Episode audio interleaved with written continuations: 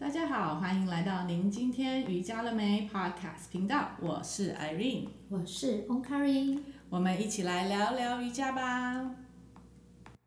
那今天呢是我们的第一集，我们要来聊聊我们怎么进入瑜伽这个行业的。是，Irene，你是怎么进入这个行业的呢？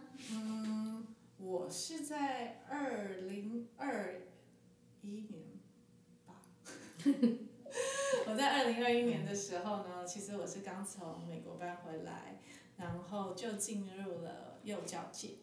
那因为我进入幼教界的时候，嗯，那时候的我其实有自己在练习瑜伽，然后就觉得瑜伽是一个很放松的一个运动。然后刚好那时候因缘际会的。我有可以在那个暑期辅导的时候啊，我们就可以办一些活动，所以那时候我就弄了一个儿童瑜伽的课程。那在那时候，那时候的孩子让我觉得很惊讶。我们短短的三四堂课，这些孩子表现的非常的好。对，而且我们就是那时候就把所有的动作都把它串联成一个故事。哇哦！然后就从此之后，我就开始对于特殊呃，就是儿童瑜伽非常的有兴趣。然后就开始到不同的地方，或是不同的机构去开始去学习。嗯然后后来辗转的就认识了特殊儿童瑜伽，然后我就屌了呀。对，那 OmKari 你是怎么开始你的瑜伽的这个经经历呢？我吗？我是嗯，应该说以前在。呃，健身房的时候有接触过一些瑜伽的一个部分，当时只是练习。然后零零六年的时候跟着团体到美国的时候，然后认识了呃我的老师 Swami Sita。然后零八年的时候我就把工作辞掉，先去那边。本来想说如果可以的话，就是一边上课，然后一边做服务。结果因为语言上面的障碍，所以我就是呃先做了服务，然后再接触了瑜伽。什么是服务啊？为什么要去做服务啊？呃，服务的话就是做透过行为的方式去能够理解呃生命的意义，或者是呃你为什么会去从事这个部分。有些人可能会觉得说，哎，我。不喜欢坐在办公室自私的一个部分，我喜欢跟人群接触，我喜欢跟人有所互动。那当你跟人互动连接的时候，其实你那个时候就在做服务。所以瑜伽还真的不是要做体位法哎。对，其实瑜伽的四个道路真的非常的艰深，哦，非常的广。之后有很多很多东西可以聊哎。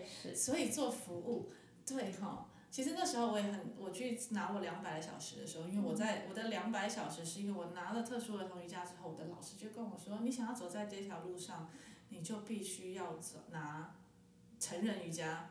哦。然后那时候我整个傻眼，因为我并不是一个可以劈腿的瑜伽练习者。然后有时候去那些大会馆，你看到别人哇，他怎么会做的这么厉害？我怎么样都觉得我没办法到他的境界。我也是，所以我们是两个很硬的人，要在这边讲瑜伽吗？好，然后结果后来，后来当我因为坐在那个特殊儿童瑜伽的课程之后，就知道哎，这是我这辈子要做的事情的时候，我就义义无反顾的就去报了两百小时。然后那时候我在我拿我的两百小时也是呃希瓦南陀瑜伽，所以我们俩是同体系的，嗯、对，对，然后我就去拿两百小时的瑜。的那个瑜伽的呃师资班之后，才对瑜伽整个大改观。是，对，所以当时呃体会法就没有再这么的重要了。所以你刚才讲的那个服务，马上让我想到我们那时候需要有服务的时候，而且是老师抽签，然后在那个地方有不同的工作。嗯、对。会有不同。我那时候的 Karma Yoga 是洗碗，必须要洗一百多个人的碗，以及厨房做完的所有的餐具包括锅碗瓢盆，我们四个人必须要在一个小时内把这些事情做完。Oh my god！因为呢，那时候我还算是不错，是因为我们去了泰国那边就是一个饭店，所以它就是一个，嗯、它是一个这样度假中心，呃，度假中心，但是它就在一个深山野岭，然后它所有里面的那些。啊、呃，建材啊，房间都是那边用当地的竹子去做的，所以它至少一个很棒，大概是四颗星到五颗星，而且它是有那种环保的那种，就是饭店，嗯、就是有上排行榜。所以其实我就觉得我们去那边其实已经是在度假了，所以我我我很怕去那个印度的那种。没错，我也还不敢去印度的那种睡大通铺。Oh my god！对，所以那时候我们的房间都还有。冷气呀、啊，然后三个人一间这样子，嗯、然后重点是呢，因为我其实是一个很晚起的人，我没办法早起的人，没错。所以当我们开始在分配工作的时候，大家都已经讲啊，那个有些人是去扫地的啦，然后去整理那个那个庭院的啦，然后什么什么，然后我的就是越来怎么都一直没有我的工作，都一直没有我的工作。你该不会摇铃吧？没错。老师说的，你越害怕的工作，它就会是你的。对，而且我们是要那种五点起来敲钟，你要起来打钟，把全部人都叫起来耶，那好恐怖。可是那时候我就真的心想说，唉，应该是那个工作了。所以当我拿到那个工作的时候，我会心一笑了，我就是看着老天爷，我说好，我懂了。然后我就很很安分的就这样子，每天早上起来去打钟，然后就是敲那个头那个锣，可是就是，可是后来现在每次看那个锣就有很好很好美好的记忆，对，记忆跟回忆。而且我们一敲就是敲，我那时候去二十一天吧，反正就是二十一天的习惯就会。二十八啦。二十八哦。T T C 是二十八天呐、啊。哦，好，我已经不记得。T T C 是二十八天。二十八天真的太开心了。对，对我们来说现在都是回忆，满满的回忆。对，像我是没有办法，因为我已经是两个小孩的妈，你说叫我要离开二十八天，那真的是不可能的事情，可能要等到他们十八岁以后，我才比较有可能可以离开那么多天。对，但是那真的是很好回忆。话说我去年还要把他们带回去那个地方。对啊。好漂亮。我觉得不是不可能的。我觉得下一次你再回去的时候，你一定是会带着你的女儿，两个女儿，甚至于你老公一起过去。我有啊，我去年就是这样子。去做 vacation，或者是去做一个呃几天的一个假期。真的，真的，真的，所以，所以这就是。好像已经脱离我们的初衷什么，讲得很开心。但是这我觉得这就是瑜伽带给我们不一样的生活，就是我们也不一定说每天都泡在瑜伽馆里面，对，而是我们真的想要把它们活用在我们的生活里，然后去分享给很多其他的人。我觉得没有偏离主题耶，因为其实我们要讲的，我们今天要讲的瑜伽，其实真的不是只有垫子上的体位法，就像我朋友常常说的。你要讲瑜伽，请你先离开瑜伽垫之后，再跟我讲什么是瑜伽。因为其实瑜伽真的不是只有在瑜伽垫上面，有很多东西是你要在日常生活、你的行为呃各方面的一个学习，然后造就你现在的人格特质，这才是呃如何把瑜伽生活化，然后怎么样。可是现在很多人都觉得你。就像我们刚当初感开始感觉的，就是你要筋骨够柔软，你要能够劈腿，你要把你的脚放在你的头上，你还要把你的脚对放在头上，对，然后用你的头顶，你整个身体，对，天哪！我回想到我当时在做在 T T T T T C 的时候，就是我们的师资的时候，然后老师就说，对，我们今天要来做头倒立了，然后我就这样嘴巴整个下巴掉下来，我说哈。哎，你 T T C 毕业完了，你头倒立做起来了吗？我做起来了。我还没耶。还做不起来。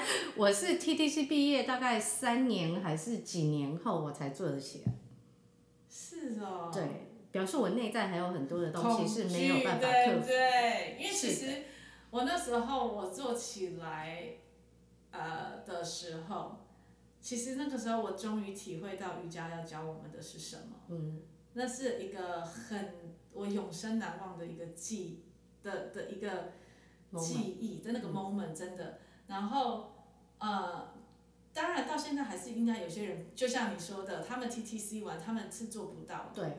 可是我后来我体验到那个动作对我的意义有多大，是因为一直以来我都在寻找一个勇气，在做某些事情。可是，嗯、呃，当，呃，就是为什么我们需要勇气？一定是有恐惧。对。所以那是一个很恐怖的一个动作，就是你要把你自己的身体带到一个头在下，然后整个脚在上的这个动作。是。然后后来，其实当我做到的那一个刹那的时候，我明白了，就是其实当你克服恐惧，你在上面你是安稳的。对，一切都是头脑的折射，但是当下。你就是害怕，不是，我就是看到的时候害怕，嗯、是因为你看到的时候害怕。对。那当然，我上去的时候立马会往后摔，嗯，可是摔了又怎么样？我们再再重来一次就好。其实这个就是在我们想要把它带到生活中一样一样。然后后来我就上了那个 TTC 回来之后，然后就有机会去啊、呃、做一些演讲。我从来没想过我可以站在六十几个人面前讲，然后呢，就是讲有关瑜伽，然后跟生就是恐惧的这一块，因为那时候我记得是一个大家都在学八字的一个场合，对，怎么会接触到那个八字跟瑜伽怎么连接？哦，这就是又很另外一个故事了，这我们就要另外一篇了。但是其实一直以来我们都在寻找自己。我从很小的时候我就一直在找我是谁，我是谁，我是谁。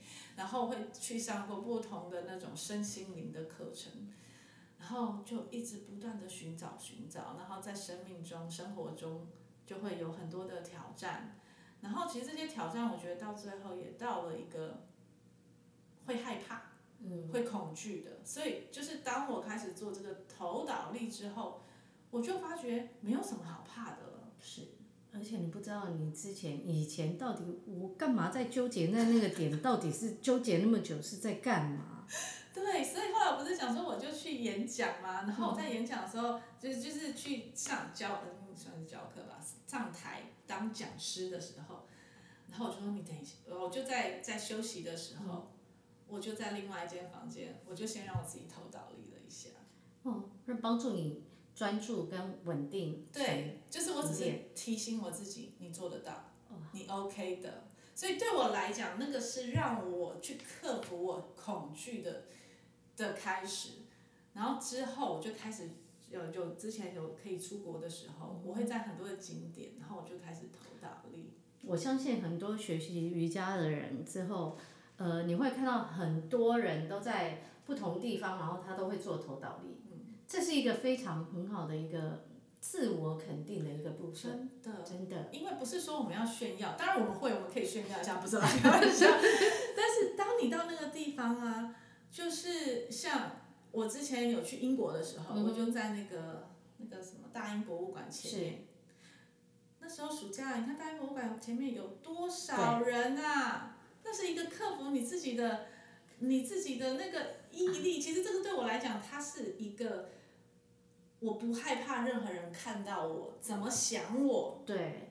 我在那个当下，我就可以席地跟当地的地气好好的跟他膜拜了之后，我说，请让我倒倒立，然后我就把我自己立起来，在那个地方留下我一个印记，那是为我自己的一个。嗯，这是一个很好的一个记忆，还有一个很好的一个呃，跟当地做连接的。对。因为有时候我们去到一个陌生的环境的时候，其实。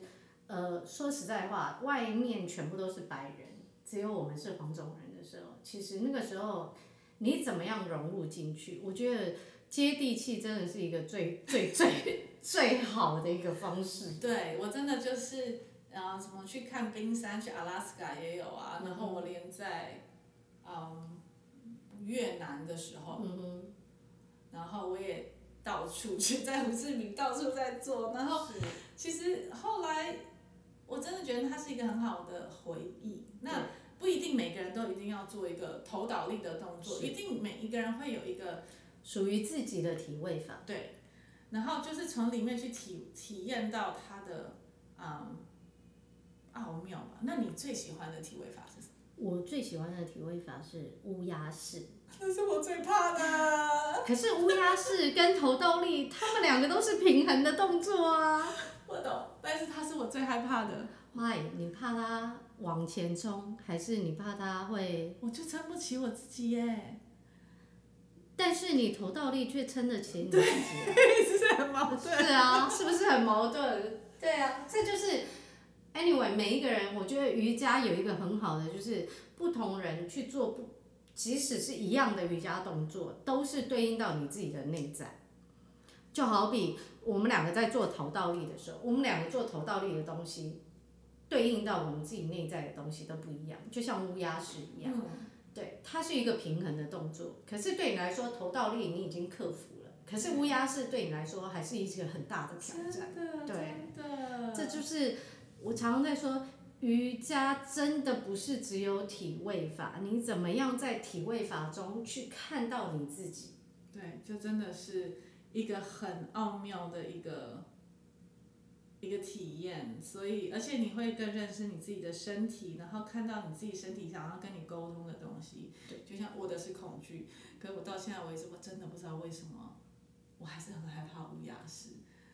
我就是拱大，所以我拱大，或者是什么东西都先做。对，因为你就是一个总是冲在前方，你的行动力总是很强的，嗯、所以。其实，呃，很多时候我们真的可以在不同的体位法中认识自己。那这个真的就是不管，呃，不会关于我们到底是身体的硬还是筋骨的柔软还是不柔软，而是当你在这个体位法的时候，你是不是真的很僵硬？那为什么？其实应该是要去跟你的身体沟通。没错。好啦，我们今天就聊到这里，我们下次再一起聊聊瑜伽。喜欢我们的话，请记得帮我们按下订阅，持续听我们的瑜伽分享哦。也欢迎来到我们的粉丝专业按赞留言给我们哦。拜拜，拜拜。